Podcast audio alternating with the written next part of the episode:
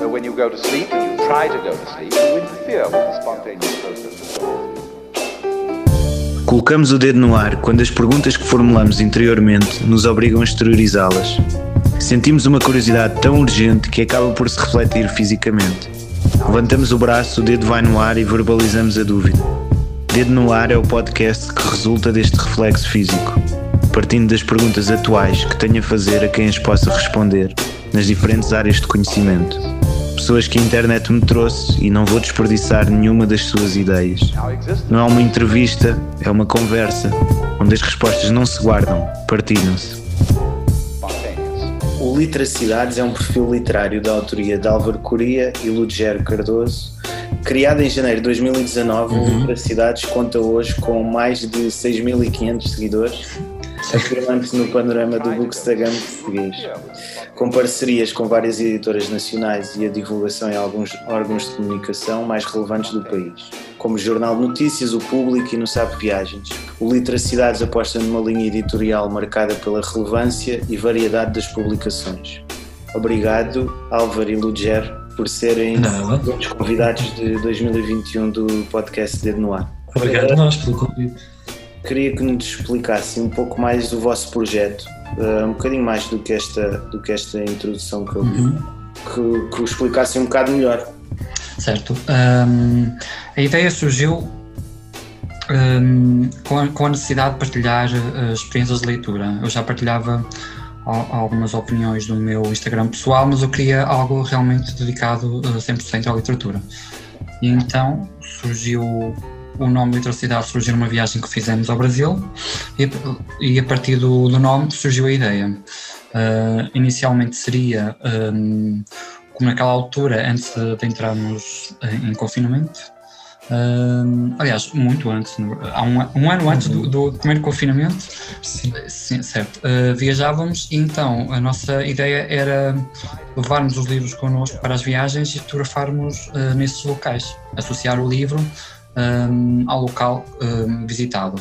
Acontece que uh, isso seria ótimo, lindo, maravilhoso, perfeito, mas uh, também não viajávamos assim tanto para ter conteúdo suficiente para alimentar uh, a página, então decidimos focar-nos aqui na nossa cidade, que é o Porto. Ok. eu comecei então por fazer as opiniões, por postar, entretanto o Álvaro interessou-se também e, e entrou para o projeto. Sim, uh, entrei passado um mês, mas. Sim, sim. E uh, acho que a ideia central, como ele já explicou, é que nós temos uh, um cenário, que é o Porto, que é a uhum. cidade do Porto, e vamos, vamos levar o livro a passear até esse cenário, vamos com o livro e tiramos a fotografia em frente à cara, tendo como cenário uma, um local no Porto.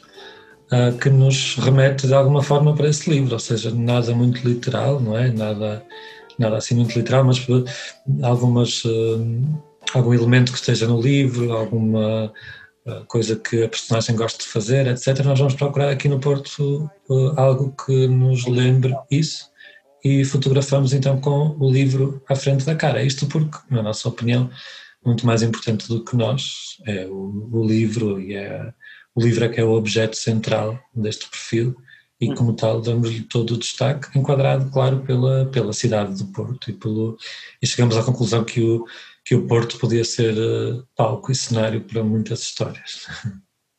Já aconteceu, como é que vocês selecionam os livros de que, de que vão falar? Há alguma, algum critério? Bom, não. não, há nenhum critério, simplesmente é, é o nosso gosto, ou são livros que já temos aqui na estante que queríamos ler há muito tempo e, e, finalmente pegamos nele, ou então são novidades que de vez em quando aparecem por aí no mercado e ficamos interessados e, e lemos. Uhum.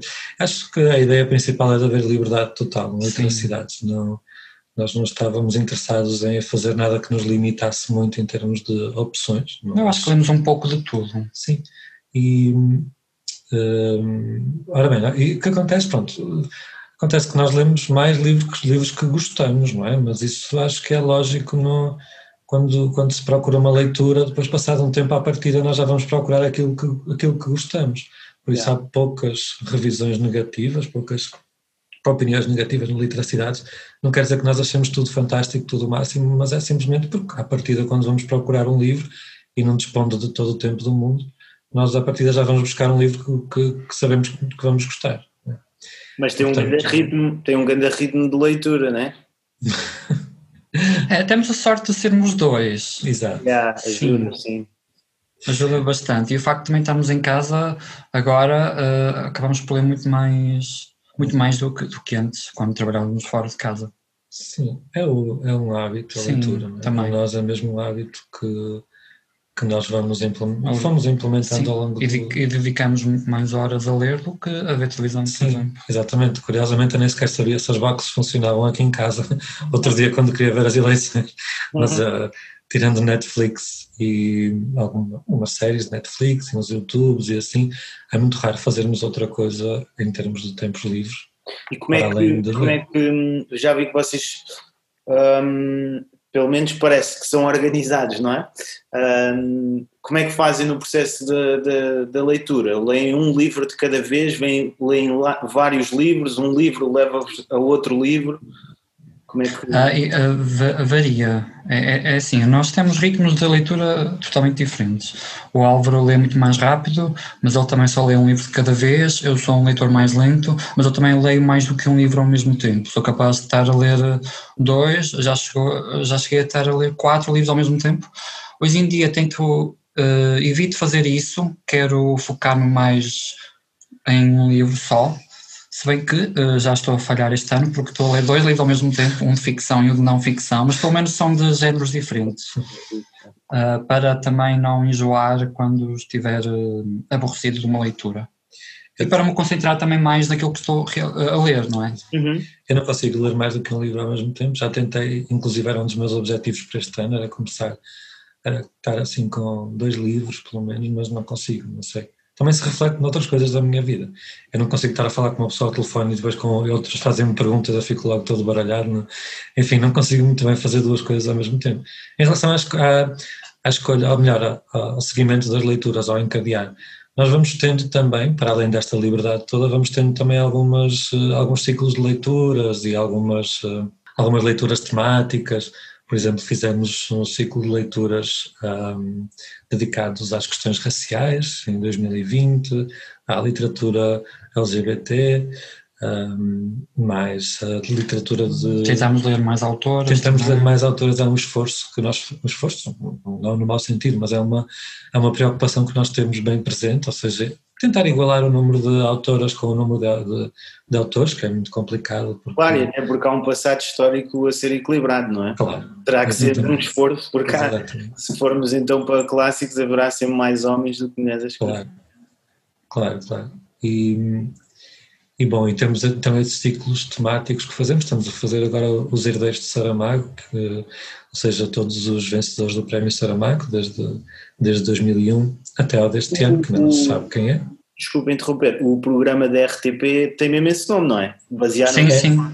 Baseámos, claro, claro que sim, claro que sim, baseámos no nome. Aliás, nós chamamos só herdeiros, mas pronto, mas obviamente que sim, e fizemos menção a isso no, no perfil. E, e foi no seguimento dessa série. E também notamos que havia muita vontade por parte dos seguidores em conhecer esses autores.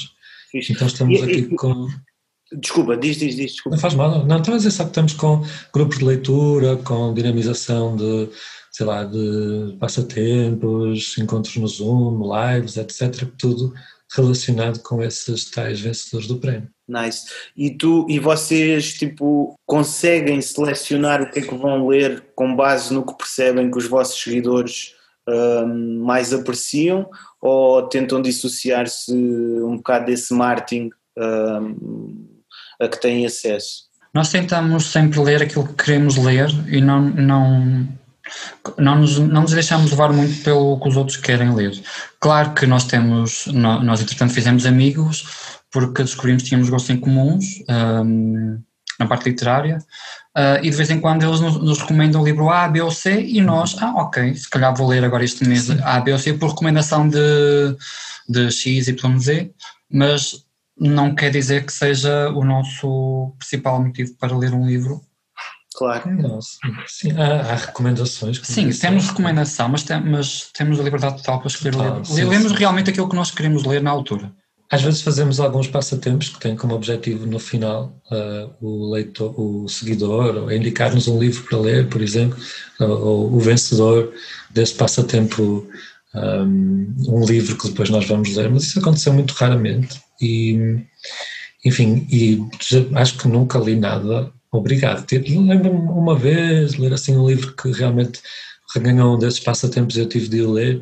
Há também o ciclo de novos autores que, que são pessoas que estão a publicar o seu primeiro livro, ou o segundo, no máximo agora, e que nós lemos no ano passado e que consistia em cinco livros, não é? Sim. Pronto, foram cinco livros que lemos que, uh, que nos foram sugeridos para esses novos autores, mas, uh, mas uh, no sentido que não fazemos grandes fretes, não?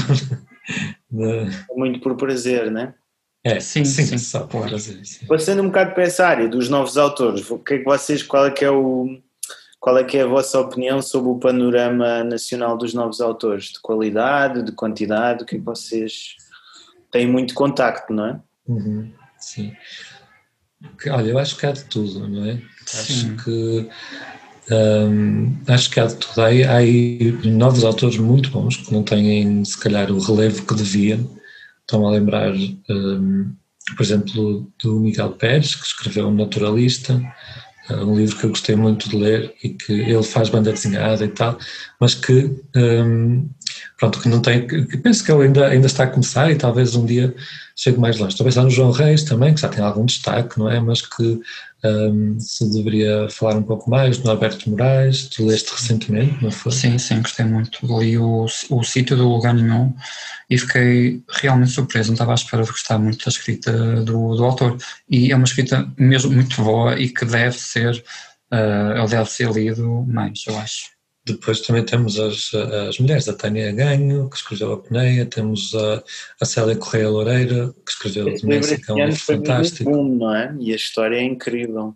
De qual? De qual? O da Peneia, o da Tânia Ganho. A Peneia, sim, uhum. sim. Fez muito sucesso. Mas sim, ela já escreveu mas... mais livros, não é? Eu vi... Já, já, já, já. Sim, ela, ela, ela é uma tradutora, ela já, a tradutora já, já escreve há muito tempo, mas... Um, a Célia Correia Loureiro também, com a demência, temos a Joana Bertolo com a ecologia. Portanto, são assim, eu acho que são autores e autoras que estão a aparecer. Claro, pronto, depois há aqueles que já estão assim mais instituídos, não é? que não deixam de ser jovens, não vamos dizer que uma pessoa que tem, que tem 40 anos que é velha, não, mas, mas estamos já aí a falar então de do José Luís Peixoto, não é? já são aqueles mais. Já, uh, já, já não são bem novos autores. Não são novos são autores. Novos de idade, mas, são novos de idade, mas já escreveram já muito. são muito reconhecidos. Depois, depois acho que há outro problema, que, é, que são as, as auto, autopublicações, não é? Que, que dá, uma, dá, uma, dá uma ideia à pessoa que, que se publica de que está de facto a entrar no, no mercado editorial quando não está. Não é? Quando Sim, simplesmente... mas Exato, mas tu, mas por exemplo, falaste aí do naturalista, eu acho que é uma autopublicação, não é? Ou ele... não, eh, não, ele tem, ele foi editado pela editora Bicho Carpinteiro, que, do qual o Miguel fazia, fazia, parte. fazia parte, ou ainda faz parte. Acho que já não. Mas é através, é através de uma editora, pronto, que... que uma editora independente. Uma editora independente, vamos okay. dizer assim. Ok. Um, não, não tô, porque, porque o, o, o caso da, auto, da, da estamos a falar de uma editora em específico, não é? Acho que as pessoas têm na cabeça qual é que é a editora em que, que, que ah, são vários, não é só não é só não é só, não é só chiado, são vários, vários. Há vários, sim. Ok. Um, mas isso, eu acho que isso aí nem são bem editoras, são, são gráficas que, que são imprimem, gráficas, que imprimem os livros.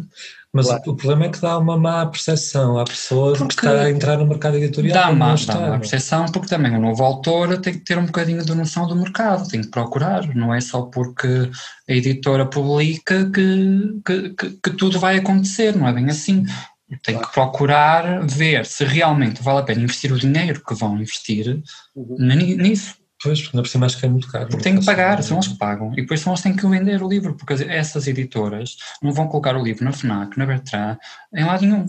Olha, conheço outra, outra autora, por acaso nunca lemos, mas havemos ler, que é a Ruth Simões Ribeiro. Ela foi minha colega em Coimbra e ela autopublica-se, mas não é com nenhuma editora. Portanto, ela trata dos próprios livros, da capa, da. Uhum. Vai uma, penso eu, já não falo com ela há muito tempo, mas penso que será assim vai uma, uma gráfica. Uma Mas isso faço, faço muito no, no Brasil. Exatamente, eles publicam na, na, Amazon. E porquê? Porque eles lá conseguem vender o, o livro na Amazon. Aqui nós não temos isso, portanto. Mas ela, ela consegue fazer sem ter assim um intermediário que lhe leve um balúrdio, não é? Supostamente por um nome que depois na prática não serve de grande coisa, muito pelo contrário, não é? Claro, porque a questão é, se for para fazer um investimento, não é? Porque é que não Exatamente. fazes Já não precisas de uma editora, Exatamente, é isso mesmo, é isso. qualidade de uma editora, não é? É isso, por isso é que eu disse. Até porque essas editoras, como a Chiado, já, pelo menos eu penso que sim, Mas- já estão associadas a coisas não muito boas. E é, na minha opinião, funciona precisamente ao contrário. Nós, naquele ciclo de livros de novos autores que fizemos, tivemos que escolher entre cerca de 30 propostas que nos chegaram, escolhemos 5. E nenhuma delas foi da Chiado, porque já íamos com, essa, com esse pé atrás. Eh, não digo que lá para o meio que não possa haver grandes, eh, eh, grandes Sim. leituras válidas, não é? Mas acho que atualmente as pessoas que, que- que fazem isso têm que pensar que se calhar vai ser Pior. pior do que, se, do que fazerem simplesmente por elas próprias. é? Já que têm esse valor, já que têm esse dinheiro, já que têm essa, essa possibilidade, então vão aí, um, contratam um bom designer, vão uma boa gráfica, fazer uma coisa com, de jeito e depois tratam eles próprios da, da distribuição, que no fundo é o que têm que fazer também. é? Sim. Claro, ou mesmo escrever para a gaveta quase que tem mais credibilidade do que ser publicado. Não, mas a questão é, Exato. imagina, vocês tiveram esse contacto com publicações de novos autores, acham que há espaço, e conhecem o mercado editorial, acham que há espaço para, hum, para novos autores? Isto é, há muito aquela coisa que precisas de uma cunha, de um bom editor para ele sequer ler o teu manuscrito, não é? Haver espaço às editoras, as editoras é que não querem dar esse espaço porque não querem arriscar. Elas já vendem muito pouco, portanto elas não vão pôr no mercado um nome que é totalmente desconhecido ah, ao público geral, não é? Não faz, elas não têm interesse nenhum em estar a, a dar a conhecer um autor que não é nada para ninguém, só entre aspas, não é? Obviamente que as, essas, as, as grandes editoras preferem investir nos livros de, de famosos, nos livros de, de, de, de youtubers, não Já tem mal pessoas já nenhum, instituídas. porque já são pessoas que já são conhecidas e a- que à partida vão vender. Mas, mas É um negócio. Mas eu também acho que já não estamos naquela fase de pensar no escritor romântico no seu sótão em frente ao mar e que depois vem alguém, vem um escritor mais velho e diz ah, tu és aqui um diamante em bruto, deixa-me apresentar. Não. Isso, isso já, se é que alguma vez existiu. É romântico, lá está, como tu disseste. Sem embelezar né? muito a Mas, escrita. não, mas hoje em dia as pessoas têm que, ou seja, têm que marcar, por exemplo, uma presença na, numa rede social, por exemplo. Tem que Hoje, hoje em dia um escritor não deve, ser, não deve saber só escrever, deve saber vender-se. Tem, é assim, não sei se isso é bom, se isso é mau, mas é, mas é o que tem de ser. E Mas isso- é o que tem de ser, se não quer acho que ser esteja- escritor, se queres publicar obras. E vocês veem seja isso, assim. por exemplo, no Zé Luís Peixoto, no Afonso Cruz, no João Tordo, veem cá esse cuidado? No Walter Gomes também. Sim, são pessoas que estão muito presentes nas redes sociais. Exato, exatamente. E, e não, eh, não é que gostemos desses todos, não é? Mas que reconheço, eu reconheço que eles têm todos presenças firmes nas, nas redes sociais e na interação com, com os leitores e, Sim, isso também ajuda a vender. e ajuda também. Agora, hum, pronto, é isso. Acho que para um novo autor, um, um dos grandes, uma das grandes coisas proibidas é autopublicar-se numa dessas editoras. Isso vai logo cortar-lhe ali, cortar-lhe ali as esperanças. Se quiser chegar realmente a outras editoras, acho que é importante fazer o seu nome ser conhecido primeiro e ir apresentando, ir, não é? E também ter cuidado na forma como se, como se apresenta aos, aos bookstagrammers não é? Que fazem publicidade. Acho que o paradigma da publicidade mudou radicalmente nos últimos anos. O mercado brasileiro, por exemplo, já percebeu isso a 100%. Uhum. Nós ainda estamos muito atrasados, muito atrasados mesmo. Mas hoje em dia aquela publicidade de MUPI, de, de flyers, de, sei lá, aquelas coisas mais elementares, mais básicas, para os livros funcionam zero, né? não funcionam. uh, Mas é engraçado, sabes? Porque é um paradoxo, porque hum, supostamente a comunidade dos livros deveria ser mais conservadora, não é? Porque estamos ligados à parte física do papel e então devíamos ter um passo mais atrás às redes sociais ou, te ou tecnológico ou digital, não é? Uh, mas vocês consideram que é importante hoje em dia. Mas, mas acho que é fundamental. Não? é? sim, as pessoas têm que, têm que evoluir e têm que perceber que o mercado uh, também tem, tem que evoluir e a forma de, de fazer divulgar uh, os livros hoje em dia está na, na internet, nas redes sociais, não é num jornal. Uhum. Eu acho que isso é bom, porque dessa forma, hum, quando as pessoas, por exemplo, quando as pessoas nos estão a ouvir a falar de um livro, as pessoas podem se identificar ou não com o livro. É muito diferente do que ver um flyer de um livro a passar. Ou de um- As pessoas relacionam-se com a pessoa que está a falar sobre o livro e não com um nome de, de algum crítico que está no, no jornal. Exato, exatamente. Acho que sim.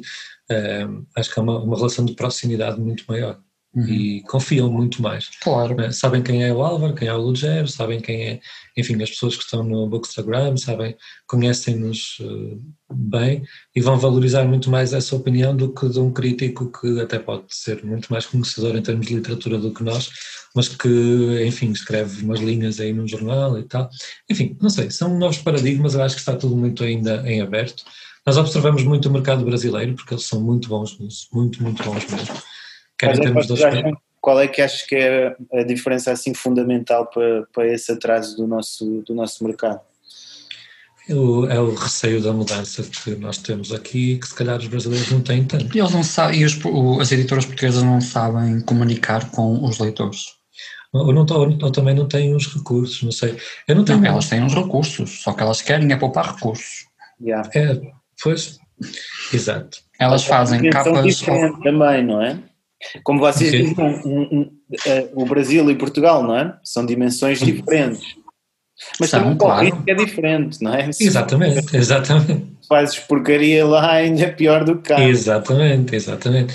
Sim, temos tudo bem que o mercado brasileiro norte-americano e tal são mercados muito maiores, mas temos que ver toda a dimensão. Por exemplo, eles têm lá, têm, outro dia já não sei quem me dizia, brasileiro, que dizia, ah, isso é uma publicação muito pequena, só teve 5 mil exemplares no Brasil. cá, É por isso que há eh, 500, pronto, é pequeno, mas já, enfim, já é qualquer coisa. Ah, por isso temos que ver toda a dimensão. Tudo bem que o mercado é maior, mas também as edições, as publicações são muito maiores e os, os números são muito maiores, por isso temos, temos que aplicar tudo cá. O que eu acho que não dá é, é as editoras continuarem a pensar que a publicidade é feita do modo tradicional e que os livros vão chegar às pessoas do modo como chegavam há 20 ou há 30 anos, porque tudo mudou entretanto.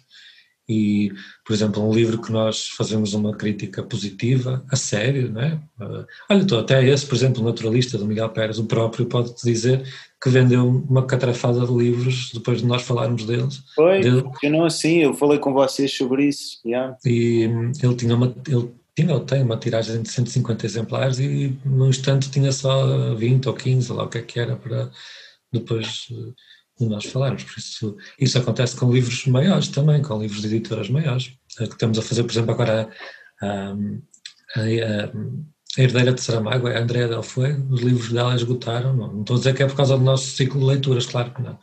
Mas eh, contribui, com certeza. É? Temos- claro. temos 32 pessoas que compraram um livro dela agora porque temos este ciclo de leituras. Mas bom, é assim, dá, ainda há assim uns passos a dar. Vocês têm malta brasileira na vossa comunidade? Têm seguidores Temos, brasileiros? temos, temos cerca de 20% Sim, do público é brasileiro. por exemplo, menos. uh, somando a cidade de São Paulo e do Rio, temos mais seguidores do que do Porto, imagina. Incrível, pá. Sim, mas Qual é, temos que, é- são- qual, é que, qual é que será a utilidade para, o- para os vossos seguidores brasileiros, as obras que vocês apresentam? Porque são portugueses, são do mercado português, não é? Do mercado Uhum. português. Acho que eles olham com curiosidade, já pensaram sobre o assunto. Eles também, também têm os sítios, eles valorizam muito os sítios, não é? Os Ah, as brasileiros. fotos do Porto, não é? Até. Sim, sim, sim, é? sim. E também há editoras brasileiras que estão a entrar agora no mercado português e elas interessam-se também por, eh, por eh, para saber o que é que o, que é que o Bookstagram anda, português anda a falar. Sim, embora pronto, os livros circulem, os nossos circulem no mercado português, diria que 90% deles também circulam no mercado brasileiro, não é? Sim, é quando- mais o contrário, eles terem livros lá que não, Exatamente, que não são exatamente. editados cá. Isso Ah, acontece muito. Muito. Isso acontece muito. Agora, os nossos livros são quase todos editados lá e Sim, quando não é são, há verdade. sempre a possibilidade. Internacionais e tudo mais, sim, é verdade. E quando não são editados lá, há sempre a possibilidade do e-book e, e os brasileiros aderem, têm, aderem bastante mais a isso do que nós aqui. E, hum, e, enfim, mas temos muitos, não é? E falamos muito, falamos muito com eles e, e temos muito feedback. Mas essa parte dos lugares é engraçado porque não é? já tivemos um que nos disse que estava a fazer uma lista de lugares para quando voltasse a Ah, Portugal. sim, sim. Porque nós fizemos um, uma, um projeto chamado Portugal 2020, em que consistia visitarmos todos os distritos e as duas regiões autónomas, é? 18 mais 2, 20, uh, para mostrarmos o que é que há de literatura nesses, nesses locais. E, e, fomos mostrando um pouco de Portugal, e não só os brasileiros, mas também os portugueses foram conhecendo coisas que não, que não sabiam, como livrarias que desconheciam, hotéis literários, bons sítios para, para ler, casas. casas de escritores. Fizeram isso há quanto tempo?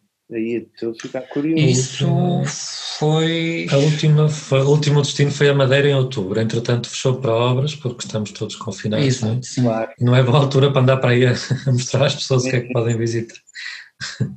Mas, Mas vocês. Ok, isso é uma excelente ideia. Está tudo gravado no, nos destaques. Sim. Boa. Nós tivemos já tivemos em Miranda do Douro, em Óbidos, em Coimbra, Évora, Beja, fizemos ali a, em Lisboa também. Em Lisboa, fizemos a viagem do, do Garrete também até Santarém, uh, tivemos na Casa do Camilo aqui em Famalicão, sei lá, já temos em, em muitos sítios, é, é, o Portugal 2020, que vai ser Portugal 2021 ou 2022, porque não sabemos quando é que... Uh, e estamos a descobrir estamos a descobrir aqui um país cheio de coisas literárias para e com até com rotas literárias e coisas sim, sim. muito bem organizadas e com pessoas com muito conhecimento a falar sobre as coisas um, que nós às vezes não valorizamos tanto. Uhum. E um, as vossas fotografias andam sempre à volta da cidade do Porto. Já apanharam alguma obra que, que se passasse no Porto e que tivesse sido realmente mais, li, mais literal? Tipo, mais literal. O, o Pão de Açúcar, ah, do certo, Afonso certo. Reis de Cabral, que é um dos herdeiros de Saramago. Uh, Pão de Açúcar, exato. Eu, eu, Pão de Açúcar, exatamente. exatamente. Nós fotografamos no local onde aquilo se passou, certo. ao lado, sim, não sim. dentro, mas cá fora. Exatamente. Porque aquilo está em obras. O prédio, o prédio onde aconteceu aquela desgraça. E também o Insubmissos, do Zimmler. Há uma ah, parte sim, que se passa. Há uma parte que se passa no Porto e, um, e é uma parte muito importante. Então nós fotografamos ali perto dos aliados, naquela estátua que significa, que simboliza o Porto, é? que tem o dragão. Muitas pessoas acham que o dragão apareceu com o futebol, mas não, o dragão já, já, já está cá na cidade há muitos anos como como, como o animal da cidade, vamos dizer assim, é? a criatura mitológica que representa a força de uma cidade que nunca foi, supostamente nunca foi vencida, não é? Uhum. Mas pronto, isso já são outros 500. O, o, vocês referiam aí o, o Pão de Açúcar, que é, uhum. O caso foi brutal, o livro foi. Um, também. Um, o que é que vocês recomendam, o que é que vocês destacam na literatura interseccional? uh, ligado aos. Uh, que já tinham falado até, não é? Há pouco, sobre o racismo, sobre os direitos LGBT, uh, sobre feminismo. Que obras é que, que vos vem à cabeça assim de destaque? O LGBT, o Insubmissos, que foi um livro que foi publicado no ano passado pela Porto Editor e que foi a minha melhor leitura de 2020. Um, foi um livro que o Zimmler tentou publicar em Portugal em uhum. 1996 mas que a editora lhe disse, olha, se, se, você publica isto, você deixa de dar aulas aqui em Portugal porque, uh, porque isto é demais, é, estamos em 1996 em Portugal, enfim, e, depois, curiosamente depois em Inglaterra e, e, nos Estados Unidos foi publicado logo no momento em que ele o apresentou com toda, toda a vontade. Ao contrário do último Cabalista de Lisboa, que foi o grande êxito dele uh, nos anos 90 aqui em Portugal, penso eu, quem, sim, e que aqui em Portugal teve muito sucesso e nos Estados Unidos ninguém lhe queria publicar a história de, do último cabalista de Lisboa. Isso é uma história gira, de, é gira, pronto, é uma, uma história forte, marcante, com um porto que eu conheci bem nos anos 90 e que realmente marca, marcou muito o meu ano em termos de leituras. Uh, eu, eu recomendo o Quarto Giovanni, uh, de um autor negro uh, e também com o tema de, que, faz parte de, que pertence à comunidade LGBT. Foi uma das primeiras leituras que fiz este ano e adorei o livro, não estava nada à espera, eu devorei, que está, está dividido em duas partes e eu devorei a primeira parte num, praticamente num dia só. Gostei mesmo muito. Né? Sim, sim, Baldwin, sim. sim. Exato. Agora, em, em relação à, à questão que fizeste, o que eu acho é que mais importante do que, do que ler livros um, de autores negros, devemos ter atenção ao seu conteúdo, isto é, não ler, não, não querer ler um livro do autor negro, uh, sendo que ele fala sobre racismo, mas, mas sim ler uh, outras, outras coisas sim. que não tenham assim, nada a ver com essa temática, porque se os brancos escrevem sobre fantasia, sobre o mundo imaginário, os negros também escrevem sobre fantasia e mundos, e mundos imaginários. Exatamente. E não, e não ler só, não associar obras sobre racismo aos, aos negros, porque só únicas Só única, exatamente. Melhor, não associar os escritores negros unicamente às questões raciais. Porque... Sim, eu acho que o contrário também é válido, não é? Apesar do lugar de falas ser sempre das pessoas que, estão, que são as vítimas uh, uh, de, de, de, crimes baseados na ignorância. Uhum. Um, recordo aqui a Raquel Gurjão Henriques, que é uma das melhores jornalistas. Exato, eu ia-te falar dessa, sim. E que é branca, não é? Claro, uhum. claro. Sim, sim, sim, claro. Eu ia falar, de, ia falar em termos de, das questões raciais, precisamente do, do racismo no país dos brancos costumes, não, é? não ficção, que nos dá um panorama muito válido sobre Portugal em termos de racismo e que é o dos piores países da Europa, se não o pior da Europa Ocidental, em termos de um, em termos de desta questão do racismo, não é? Uhum. E não é, pronto, é importante nós termos também armas, acho que os livros nestas questões dão-nos armas para depois refutar os argumentos mais idiotas que temos ouvido por aí um, e, que, poder, e que, que, só são refutáveis com factos. É? Temos que combater esta, uhum. o achismo, que, que enfim, que vivemos um mês de achismo em janeiro, graças a uma campanha eleitoral decadente como a que tivemos e, e que só é combatível com factos e com números e com informações comprováveis. E, e no, esse livro, dá, tal como por exemplo o Fim do Armário, do Bruno Bimbi, já para a questão LGBT, uh, também é nos brasileiro, o autor, não é? Não, ele é argentino, ele viveu é. no Brasil muitos anos, saiu do Brasil quando o Bolsonaro chegou ao poder e está agora em Barcelona. Mas, uh, mas pronto, são livros que nos dão ferramentas, são, é não ficção que nos dá ferramenta, ferramentas para nós respondermos a algumas coisas que às vezes ficamos assim, o que é que eu hei de responder agora? E, e, e, enfim. Uh, não sei se queres falar também daquele livro das Mulheres Invisíveis. Ah, claro, claro, claro que sim. Em termos de uh, leituras também de não ficção, há um livro que se chama Mulheres Invisíveis, que é da Caroline Criado Pérez, que uh, nos foi recomendado, lá está, foi-nos recomendado também por uma bookstagrammer, uhum. uma mulher, e, e, que nos dá uma percepção do quanto o mundo está uhum. feito para os homens, não é? em, todos, em todos os sentidos. Sejam os mais práticos, por exemplo, ao usar um cinto de segurança, ao vestir um equipamento desportivo, ao, ao um, por exemplo, a nível profissional, as mulheres polícias uh, que têm equipamento que não está adequado aos corpos delas, um, as questões, questões muito elementares, por exemplo, as mulheres que, que tratam da, dos vernizes e das unhas e etc., os problemas de saúde que elas têm e que não, simplesmente não são falados porque, porque parece que os problemas das mulheres são sempre inferiores ou são não tão relevantes como os problemas dos homens. Até questões muito que chegam a ser até caricatas, como por exemplo o, aquele instrumento que serve para sugar o leite da, da mama, não, ser, não, não ter uma inovação para aí desde os anos 70, não é? ser a mesma coisa desde há décadas, uma coisa que lhes causa dor, que lhes causa desconforto, que não podem fazer mais nada naquela altura a não ser isso, enquanto as tecnologias para os homens, enfim, foram evoluindo e depois também elementos muito, muito uh, curiosos, como por exemplo o Viagra feminino foi testado nos Estados Unidos com uma amostra que era uh, 90% masculina, não é? com a amostra de homens. Um, os medicamentos são todos pensados para o homem, a medicina está toda orientada para o corpo do homem, o corpo do homem é que representa o corpo da anatomia uhum. e é muito mais do que, do que ter um corpo diferente. A mulher tem as, as suas próprias uh, enzimas, proteínas, tudo funciona diferente no corpo da mulher. Portanto, há, inclusive há medicamentos para o coração que têm um efeito benéfico no homem e têm um efeito muito mau na mulher. Acelera a doença. E eu não fazia ideia, eu achava que tudo era testado uh, para ambos os sexos. Para ambos os sexos, de forma similar, não é? Que tinham em atenção isso. Mas não, eh, não é obrigatório nos Estados Unidos haver uma amostragem equivalente em termos de homens e mulheres e há pouquíssimos estudos feitos do que, é, do que é que os medicamentos afetam particularmente as mulheres.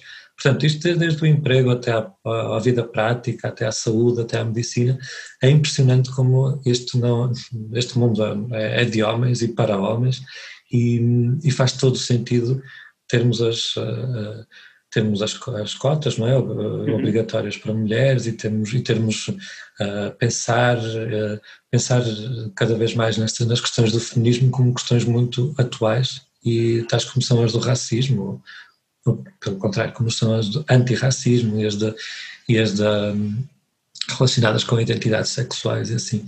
Isso acho que também é um trabalho que fazemos muito no Literacidades, que é o da diversidade. Sim. Acho que sim, ler com diversidade, acho que será assim que, o que distingue mais a literacidades de outras plataformas do género. Claro, eu acho que os livros desempenham um papel fundamental, como tu estavas a dizer, para, para dar conhecimento de factos que muitas vezes ficam fechados em linguagens académicas e científicas que não estão a é fazer toda a gente. E esses livros mais ensaísticos, mesmo quando entram em ficção, ajudam a que se propague o conhecimento, não é? Um, eu acho muito engraçado porque não sei se vos acontece também com os vossos seguidores, mas no meio literário eu vejo cada vez, eu vejo que é um mundo profundamente feminino, a maioria são mulheres um, que estão nas, nas sessões de, de, leitura, que vão às comunidades de leitores, que estão nos cursos. Uh, mas depois quem se destaca são sempre autores masculinos. É isso que eu ia dizer. É, Faz-me lembrar um bocado um, que tu estavas a, a, falar de vários exemplos, eu estava-me a lembrar que quem cozinha para nós a vida toda são as nossas avós, as nossas mães, não é? Mas quando a moda dos chefes pegou, Exatamente.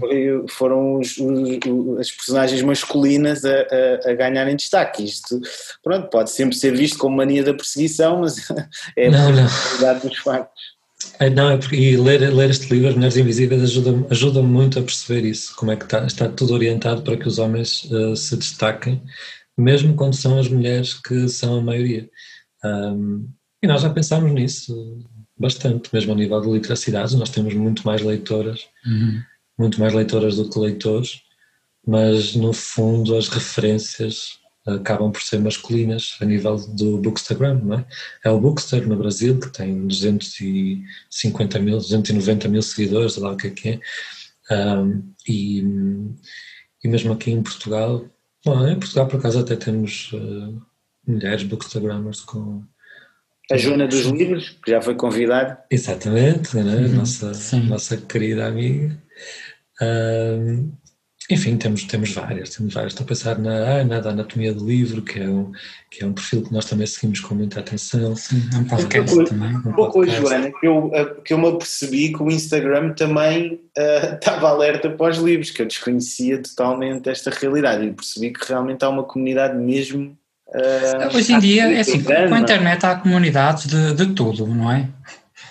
Sim, pois, uh, mas associo muito a, e que vocês têm o cuidado de, de, tornar apelativo, mas eu associo muito o Instagram à imagem, a uma coisa mais uh, efêmera, não é? Uhum. Pois, é, é, assim, é, é, o objetivo do próprio Instagram. Sim. Né? Tem a palavra insta, instantâneo. Mas an antes do Instagram já, já existia o Booktube, pessoas que falavam de livros no YouTube. E em blogs também, e depois é uma questão de migrar para, para as redes sociais que vão nascendo e crescendo por aí fora. Uhum. Eu também tinha essa ideia que o Instagram que era uma coisa muito instantânea, que era só para tirar a fotografia do, da comida e do, ah, mas hoje em dia dá para fazer muita coisa. Mas dá para fazer muita coisa mesmo, mesmo. Se for nós, bem feito, sim, nós estamos em vários grupos de, de leitura e tem sido fascinante. Instagram tem vocês, vocês, vocês são craques né, nas redes sociais. Vocês já faziam alguma coisa relacionada com marketing digital ou isto é uma, a primeira experiência que vocês uh, tiveram? A minha primeira experiência, mas o Lugero tem muita bagagem de. Porque eu já, eu já acompanhava vários uh, booktubers, portanto eu já sabia mais ou menos, uh, já conhecia as dores deles, não é? Uh, porque eles queixavam-se que o YouTube não entregava os vídeos, essas coisas todas, e depois eu sempre, sempre me interessei um bocadinho pela, por marketing. Interessei-me, mas nunca estudei nada relacionado com.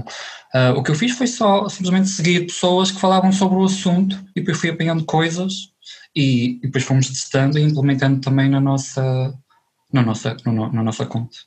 Mas é engraçado, este Bookstagram é um, é um mundo complexo que realmente as pessoas não fazem ideia com, com pessoas que se chateiam, com, com o tribunal do, do Bookstagram. Enfim, ah, é? eu acho que nós. mas sim, o, sim, sim, sim, Mas o, o Instagram, o Instagram tem, tem muito para, para explorar. Uh, e eu acho que as editoras também se deviam focar um bocadinho mais uhum. nas redes sociais, porque eu acho que há editoras que não se focam de todo e acho que elas perdem muito por aí. Sim. Pois, mas lá está, estão, estão, a, estão a descobrir também. O Instagram já existe há 10 anos, por aí. Sim. Mas, já tiveram um tempo para descobrir. Pessoalmente, assim, os contactos que, que nós temos com editoras, eu não, não, acho que são todos excelentes. Agora, um, falta realmente dar o próximo passo. Sim, é investir, Sim. mergulhar a fundo. Há editoras brasileiras, por exemplo, há uma que é fantástica, que é a Antofágica, penso que é uhum. assim.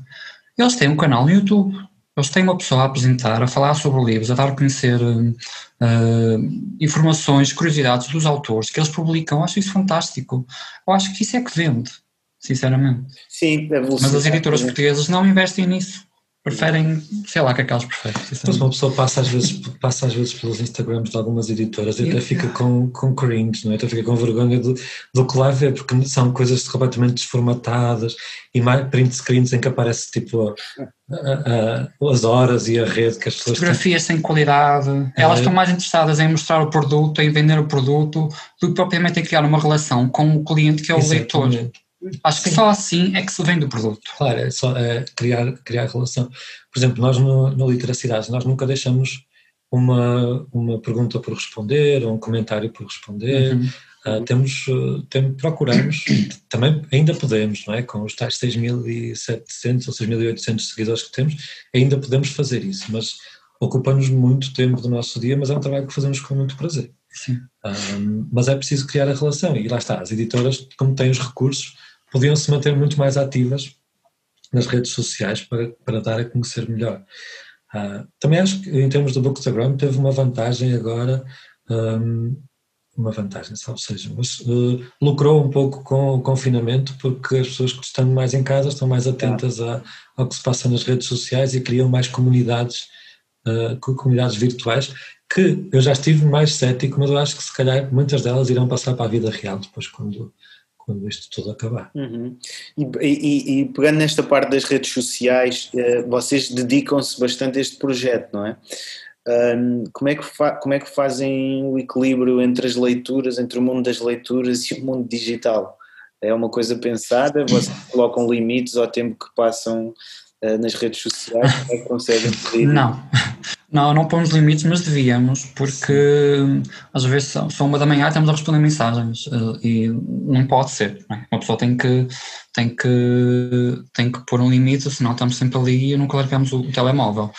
Uh, mas isso também é porque nós gostamos muito de, de responder às pessoas. Sim, e também estamos a aprender muito, não é? Sim. Estamos, uh, nós, nós tentamos que seja sempre, ou seja, tentamos que seja uh, que tudo tenha qualidade profissional, mas Sim. não sendo o nosso, a nossa forma de ganhar dinheiro, não é? Mas tentamos que tudo o que fazemos é super pensado e é super debatido entre os dois e a, a mais, às vezes até palavras ou pequenas histórias são sempre muito conversadas entre os dois e tentamos sempre que seja tudo feito com uma forma muito profissional. Mas uh, o facto é que não é daí que vamos tirar o nosso rendimento ao fim do mês quem sabe um dia, não é? é o vosso objetivo. É o nosso objetivo, claro. claramente. Porque depois também esta questão. Um, olha, curiosamente, eu acho que era com a Joana, exatamente, era com a Joana que eu falava outro dia, que há sempre, que, que há uma tendência aqui em Portugal para ter, para ter um certo, um certo pudor em mon, mon, monetizar. yeah, yeah. exatamente. Em, em, para, em, um, fazer render, não é? Fazer render as coisas em termos de dinheiro, pedir dinheiro por, por, um trabalho, assim, sobretudo quando são estes trabalhos assim muito liberais, não é? Que não, que não existe nada muito tangível, que as pessoas não, podem, não possam tocar.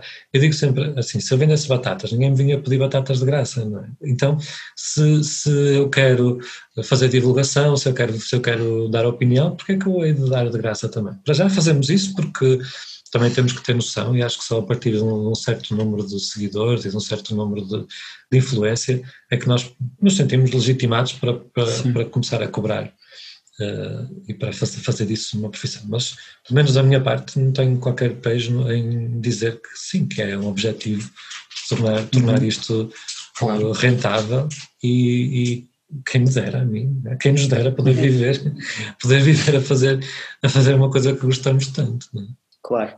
Olha, hum, aqui agora para terminar, vou-vos só perguntar hum, que áreas é que vocês acham que hum, faltam ser abordadas ou que sintam que existe ausência de, de, de, de autores ou de livros uh, nessas temáticas uh, no panorama português e hum, uma obra que vocês destaquem para ser lida em 2021. Eu sei que é cruel, mas.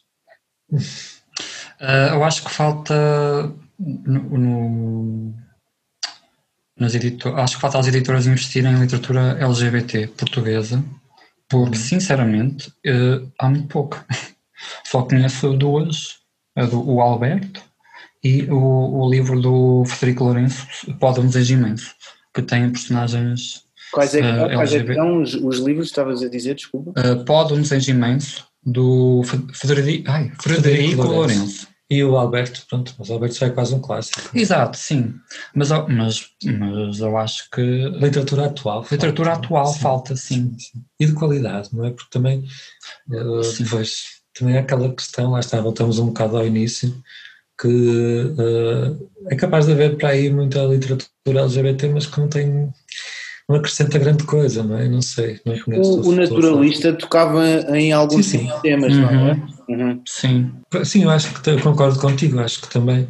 E acho que em 2021, quem gosta de livros tem que ler não ficção, pelo menos um livro sobre estes temas que, que nós falamos aqui, seja as mulheres, seja o, o, anti, o antirracismo, seja os direitos das.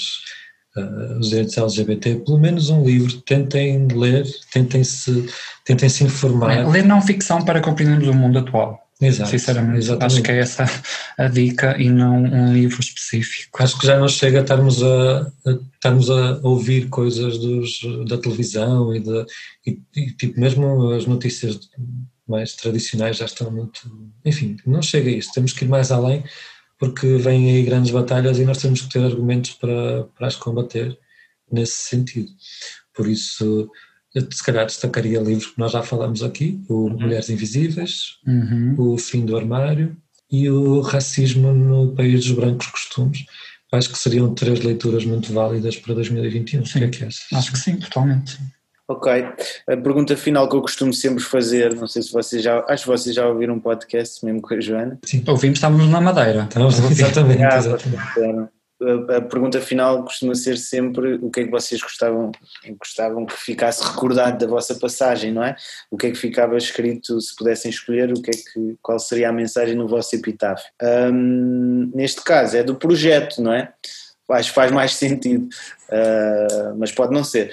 Mas que olhassem para trás, ah, tipo, no final das vossas vidas, olhavam para este projeto, o que é que gostavam que, que, que fosse mencionado sobre ele, ou o que é que, o que, é que gostavam que ficasse gravado? Uh, isso é uma pergunta difícil. Eu gostava que, que, que as pessoas se lembrassem das, das nossas dicas, das nossas sugestões literárias e que realmente tivessem lido e gostado do, das, das, das nossas recomendações e que esses livros tenham causado algum efeito na vida delas. Sim, acho que sim, gostava que, que pensassem que nós abrimos alguns horizontes e que causamos uh, mudança para melhor é? dentro, das, dentro das mentalidades.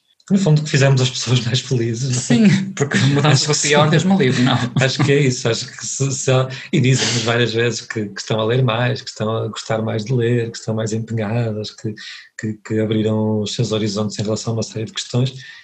Acho que isso era fundamental. E que abrimos, e que abrimos espaço para diálogo também. Exatamente. De, as redes sociais estão também inundadas de negativismo e se nós contribuirmos um bocado para, para essa felicidade global e para esse abrir de horizontes, de, acho que já fizemos um bom trabalho. Ótimo, Malta, obrigadíssimo. Obrigado, Obrigado nós. Subscrevam e ouçam todos os episódios do podcast Dedo no Ar no YouTube, Anchor FM e Spotify.